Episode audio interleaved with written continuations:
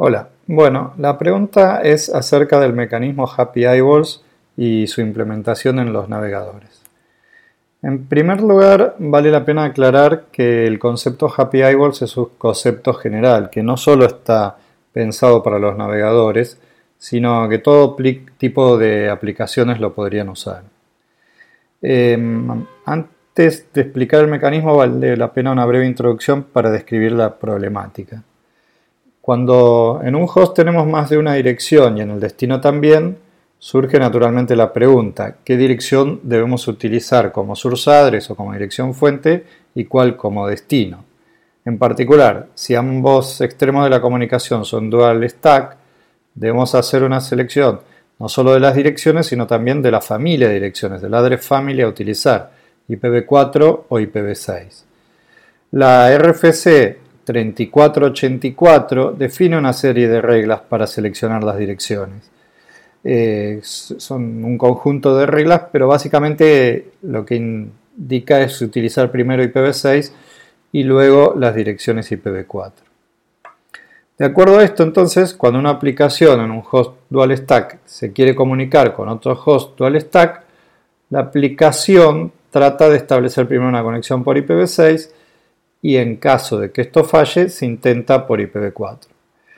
El problema con esto es que los timeouts de los sistemas operativos varían mucho y hay casos en los que si uno espera a que la comunicación por IPv6 falle, eh, el timeout puede estar en el orden de minutos incluso. Entonces, eso eh, eh, redunda en una muy mala experiencia para el usuario. El mecanismo Happy Eyeball surge alrededor del año 2011 para resolver este problema que desalentaba la adopción de IPv6. Por ese entonces el despliegue de IPv6 no era tan estable y si bien los equipos podían estar conectados a una red dual stack, era posible que hubiera alguna falla en el camino al destino y la conexión por IPv6 no se pudiera establecer. Eh, la idea detrás del mecanismo, que está descrito en la RFC 6555, es muy simple.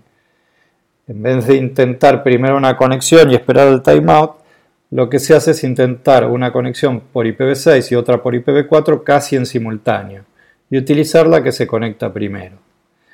De esta manera evitamos las demoras y el usuario va a tener una mejor experiencia, de ahí la frase happy eyeballs, que es, decir ojos felices.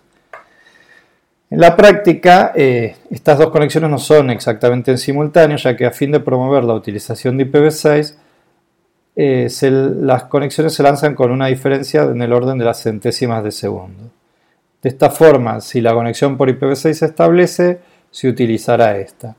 Si eso no sucede, se utilizará la conexión a través de IPv4, pero con una demora que no es perceptible a nivel de usuario. Como decíamos antes, esta técnica es útil para cualquier aplicación. Al día de hoy, la mayoría de los navegadores ya la implementan. Una cosa que cabe mencionar es que recientemente en la IETF se presentó un draft que propone una nueva versión de Happy Eyeballs con varias mejoras para incrementar su eficacia. Este draft se puede encontrar en el grupo V6Ops y es recomendable leerlo. Es el draft llamado Draft IETF V6Ops RFC 6555 bis.